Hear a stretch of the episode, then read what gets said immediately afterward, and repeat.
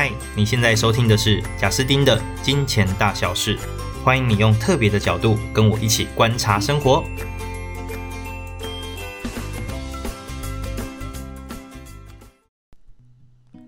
Hello，大家好，欢迎来到金钱大小事。今天要谈的叫做创造被动收入的多种方法。那其实我今天谈的这个议题呢，是因为我一个好朋友市场先生，他在很早之前写了一个文章，叫做《四十三种创造被动收入的方法》。不过里面有一些算是我觉得比较重复的观念啦，所以我不会每个都聊到。但我蛮想要来聊这一集的，就是谈谈我对于这里面提到的各种方法，我自己的想法。那我先提一下叫做被动收入这四个字，我觉得很多人在听到这四个字的时候，都会觉得很天马行空。诶，怎么会有这种收入？这种收入是有点唬出来的，甚至是是一些想要做奇怪的事情的人，他们可能拿出来的招牌，但葫葫芦底没有这种药。那我自己这样看啦，其实如果你认真找，你周围一定有人在赚这种钱，而且是用不同的方式在赚这种钱。只是我们可能没有去认真的看，所以撇掉一些奇奇怪怪的，可能台面上你看到一些奇怪广告哦，撇掉这些，老实说，这种收入是存在的。那到底被动收入它的定义是什么？反过来你就想一下，什么是主动收入嘛？主动收入就是我花时间赚到钱，像是一般的工作或者是呃打工的那种时薪，然后一个小时又多少钱，这就很明显叫做主动收入。那被动收入反之就是我不花时间也会赚到的钱。那一般人比较能够理解的大概就是房租，我用五万块，呃，我每个月收租五万块啊，我是房东，那基本上五万就是我的被动收入。不过实际上，呃，被动收入啊，也比较不能够那么极端的定义。就如果我真的一分钟都不能花，也想赚这种钱，其实是不太可能。举例就想房东来讲，房东你房客总会换嘛。那换的时候，你也要找房客啊，然后呃，你三个房客走的时候，你要去检查家具有没有损害啊，呃，可能墙壁油漆还是要多少自己顾一下，就看房客愿不愿意帮你。其实还蛮多事要做的。那运气不好的，说不定你在房客的呃租赁的过程、租赁的过程当中，说不定。呃，他们情侣吵架，把 窗户砸了，或是有人在里面吸毒哦，这有可能哦，所以就这些都是要处理的啦。啊、只是说，当然没有那么常发生，所以相对一般工作来讲，哦，说真的，这赚这个房租的五万，比一般工作要赚五万轻松多了啦，因为你投入的时间少非常的多，也很弹性，但不是说完全不用投入。因此，我们这边在指的哦，所谓的被动收入，大概指的就是不是靠工作时间卡在那里换来的钱。啊，然后这个获取方式也算蛮弹性的，我们基本上就算是被动收入了。所以要先记得，如果要讨论被动收入，你不能够极端的去思考，这一分钟都不可以花我时间，不然就不叫被动收入，不太可能啊，没有这种事情。那只能说是大概已经是了。等一下你听我在分析各种方法，你就会发现，真的就如同我说的，就没有什么极端值。好，那创造被动收入呢，大致上两个方法。第一个叫做购买资产，第二个叫做创造资产。那什么叫做资产呢？其实资产的定义就跟被动收入有关了，就是这个东西能够帮你赚钱哦，不花你的时间的状况下，这个东西能够帮你赚钱，它就像这个金鸡母，它会下金蛋，这个东西就叫做资产。所以你要嘛，就是你有足够的现金之后，你把这些现金转换成为另外一个样子哦，不是把现金换成你爱的样子，然后去买一台车哦，不是，是把现金换成是资产的样子啊，资产就会帮你赚钱。所以举例，我刚刚说的房子就是。你把三千万放银行是没有用的嘛？但是你把三千万拿去买一间房子，然后租给别人，那这个三千万就会变成房子的样子，然后为你换来租金收入。好，所以这叫做购买资产。那什么叫创造资产呢？诶，我们第一个讲到的，在四十三种方法里面，它第一个就叫做卖一本电子书。哦，电子书可能你的成本也蛮低的啦，你就是写字就对了，所以你要有内容。那我先假设你是一个有内容的人，你可以写出一个至少两万字以上的书，好，那这本书呢就可以去上架贩售。那当然卖得好不好就很看你的行销力了。那如果你今天完全是没有任何过去没有做自媒体，完全没有任何流量，那你就只能靠亲友的赞助，看那个分享会不会散出去，所以它很吃内容。那如果说你觉得你对内容比较有信心，你当然也可以先花一笔钱去下广告嘛。下广告之后呢，诶，或许第一波流量会带动更多流量。所以总之，诶，电子书如果成功，它赚的就是一种版权。你像 CD，就是如果做的不错，你就赚那个版权。所以你每一年可以拿到，或每个月可以拿到一定的收入，那这就算是一种被动收入。好，那接着我们就直接来分享喽。所以我们刚刚说，有的叫做购买资产，啊，有的叫做创造资产。在这边看起来比较多的都是在提呃创造资产哦这样的一个方法，只有少部分是购买资产啦，因为购买资产就是你已经有钱了嘛，其实要再创造被动收入就不难，但比较难的就是没有钱要怎么创造。好，第二个叫做建立一个部落格，并且经营联盟行销。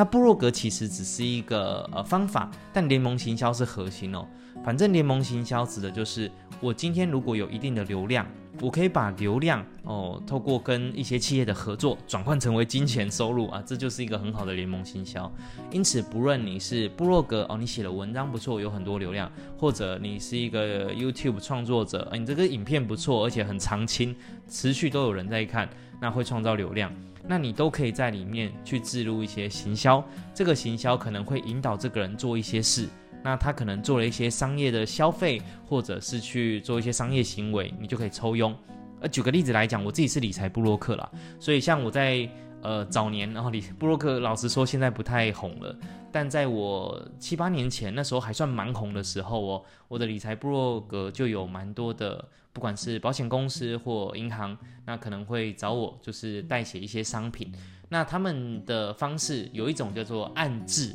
哦，算钱就是你写多少字给你赚多少钱，但也有一种就是，例如你的这个文章哦，在提到他们某一个商品或提到他们公司的开户，所以最后是透过你去购买这个商品或透过你去开户，那就会有一定的分润。所以假设我的某一个理财文章写得特别的好，那流量都一直有，下面就是导连接哦，去帮这个人开户，那可能开一个户头我就赚多少钱。那以此类推，我如果持续每个月都有稳定的流量，那这个部落格就帮我带来所谓的被动收入。那只是说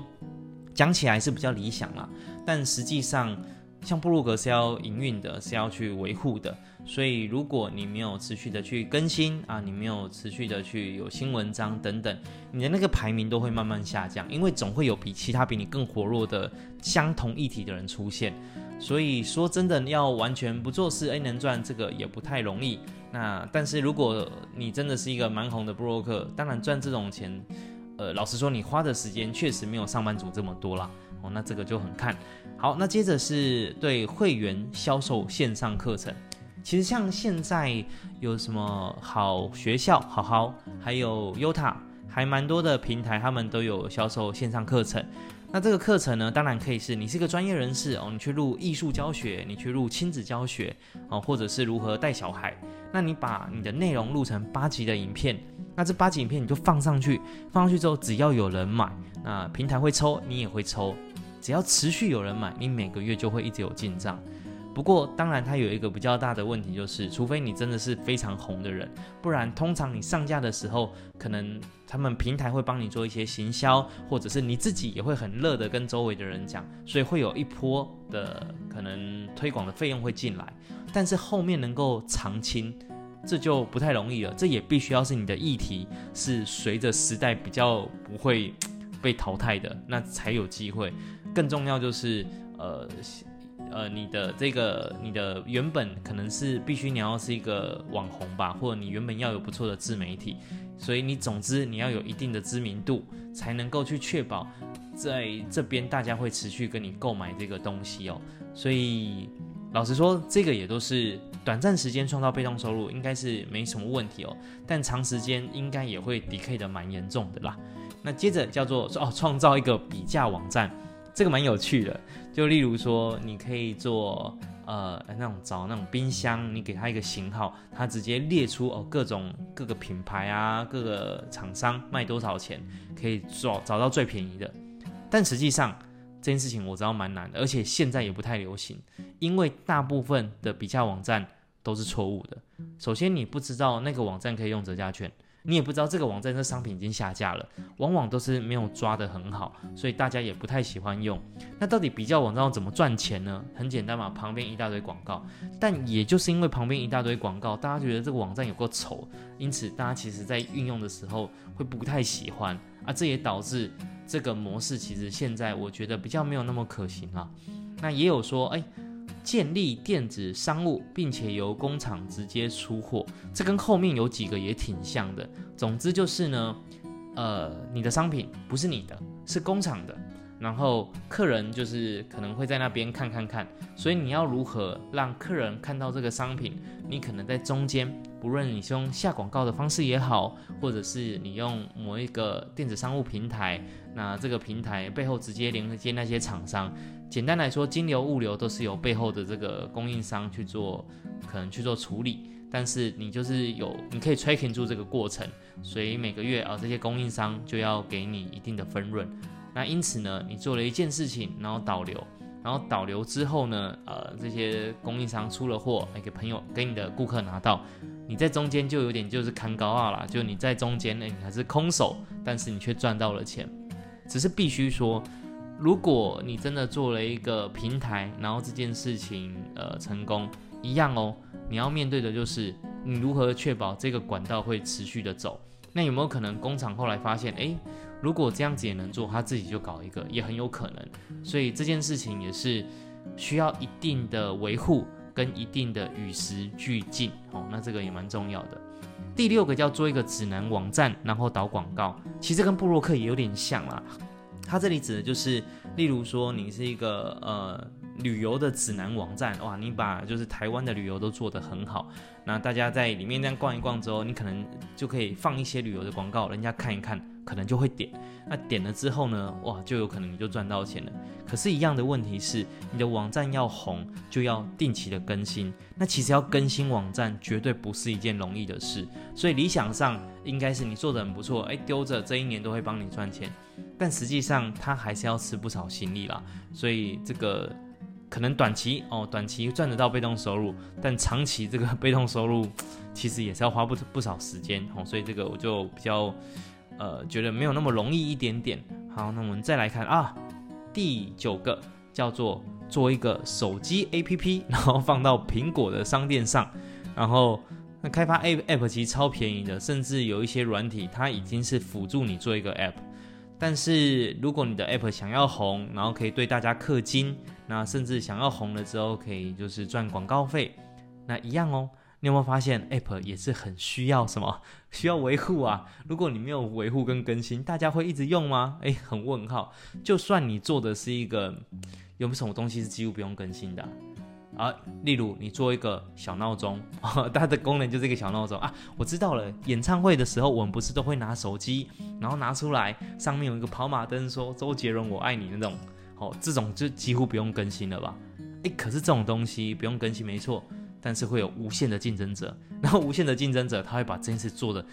好到你无法想象。所以，如果你真的短期内哦吃到了这一波红利，赚了一下钱，那不用管它每个月可能里面嵌入的广告也帮你赚了一些钱，基本上也不会太久了。然后，App 要红哇，这个几率应该跟中乐多差不多，因为你知道到底有多少 App 吗？每天上架多少新的，这个就难以想象了。好，所以这个我们就简单跳过，那成功率有点低。A 有一个叫做自动机台，第十个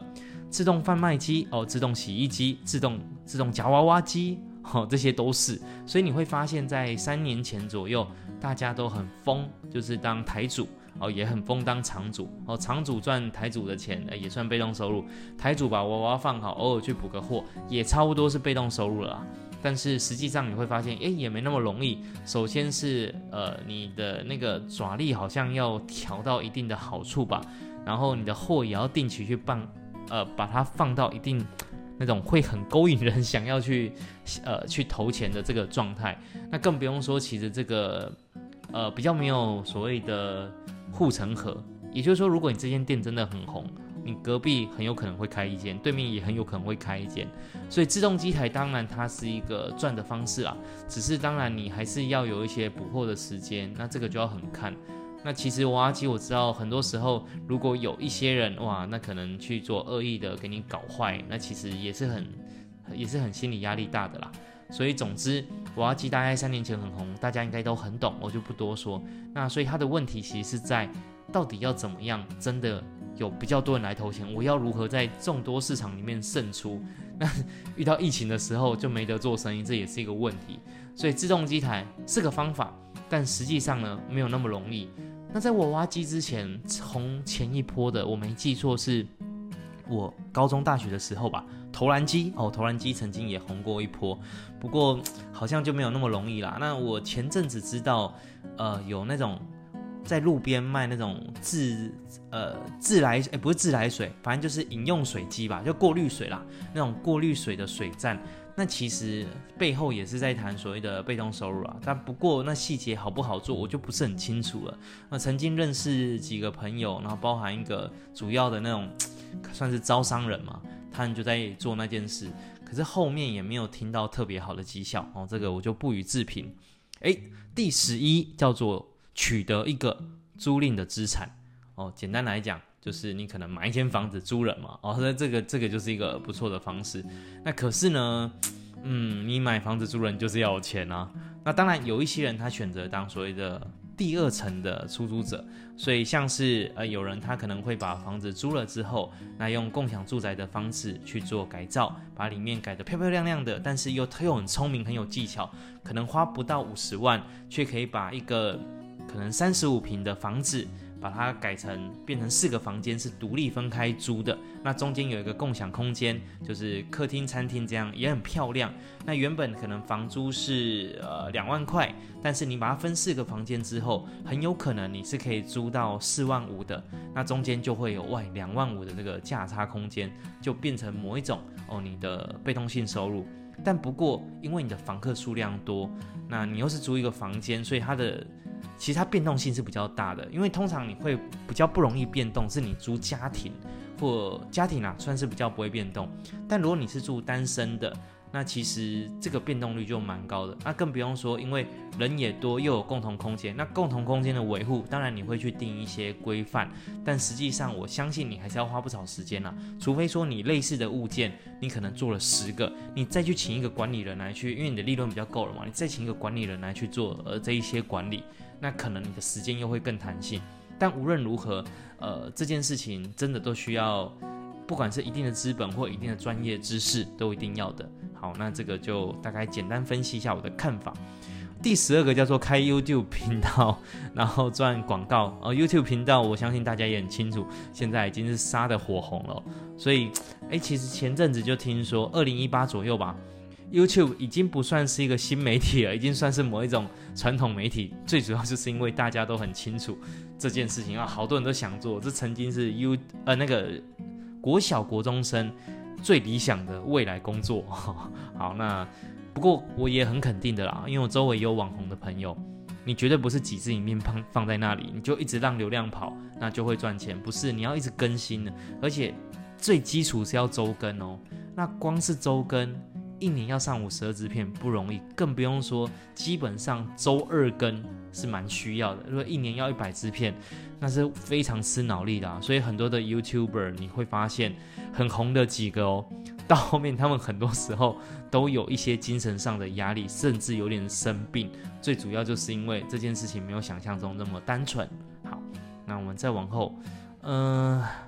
建立一个投资组合啊，这跟我前阵子提到的傻瓜投资法，这应该算是蛮简单的。我认为傻瓜投资法就定期定额去做指数型的基金 ETF，那这应该算是一个一般人最能够做的事，而且它几乎已经不太用花什么时间了，所以我觉得这个成功率挺高的啦。但它的问题就是，这叫做购买资产，你要先有钱，所以你有钱之前，你就是一定有一定的累积嘛，所以这个当然算容易啦，只是你就要先有钱。好，那再往后随便看，我大概再讲两个就好，因为也已经十八分钟了。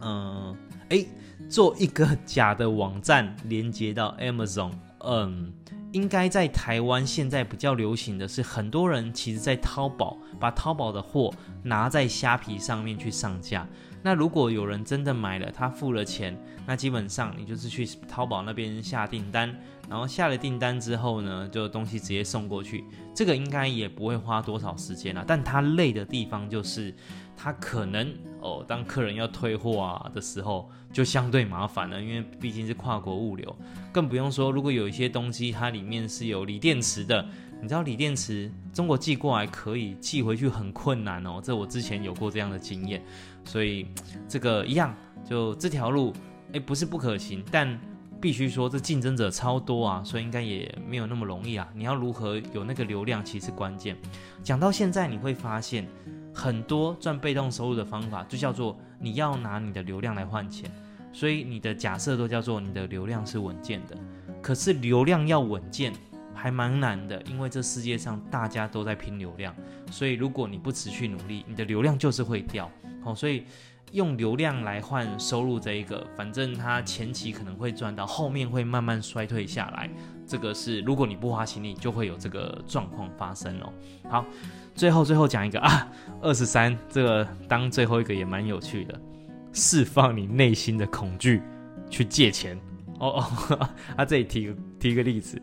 我去借我周围需要钱的朋友，我就拿五千，然后我跟他说，啊，我跟你借五千，然后你就是要付利息哦，好，你每个月可能要额外付我二十五元的利息，那你就把这个钱可能拿去借很多人啊，总之你就是去 去当放款的，好，那这确实可以啊，而且你借给借给很多人，还有个好处，就如果真的有一两个跑了哦也没关系，就其实其他人还会乖乖还钱。但我猜你光是去追债就蛮累的啦，所以后来做呃 P to P 其实就是网络上的嘛，就比较多去做民间的借贷，那你去把那个钱撒下去给很多人，然后你就可以赚钱。呃，这老实说，这也不是创造资产，这是购买资产，因为你是拿你的钱去换到这个东西嘛，也就是说你如果没有钱，你就没有办法做这件事。那当然，就是做 P to P 的一个可能潜在的好处是，它的报酬率比银行定存高，甚至比被动投资高，就它甚至可以一年到十几趴哦，是有可能的。但是，就如同我说的，呃，如果你的这个报酬是高于就是所谓的基础报酬，那这件事情就会有稀缺性，也就是说。真正合法的平台上，你会发现你是抢不到案件的啦。就是那个案件一出来，其实你很难抢到，因为它一下被抢光了。一堆人想要投资，几乎 P2P 遇到的问题都是投资的人很多，但真的要用钱的人很少。这就是为什么后来有很多 P2P 的诈骗。就是其实你投那些钱，他说会给你一定利息，但他根本没有那些案件可以跑啊。那他就是拿你的钱去做其他他自己做的投资行为。那他的投资行为有赚钱，他就可以把钱照利息这样还给你。但如果他的投资爆掉了，这平台就经营不下去了。所以 P to P 也会在前几年的时间点就是狂倒，也是因为这个原因哦。好，那我们就讲到第二十三个，后面有机会再来录其他的啦。那今天就分享到这边，下集见。拜拜。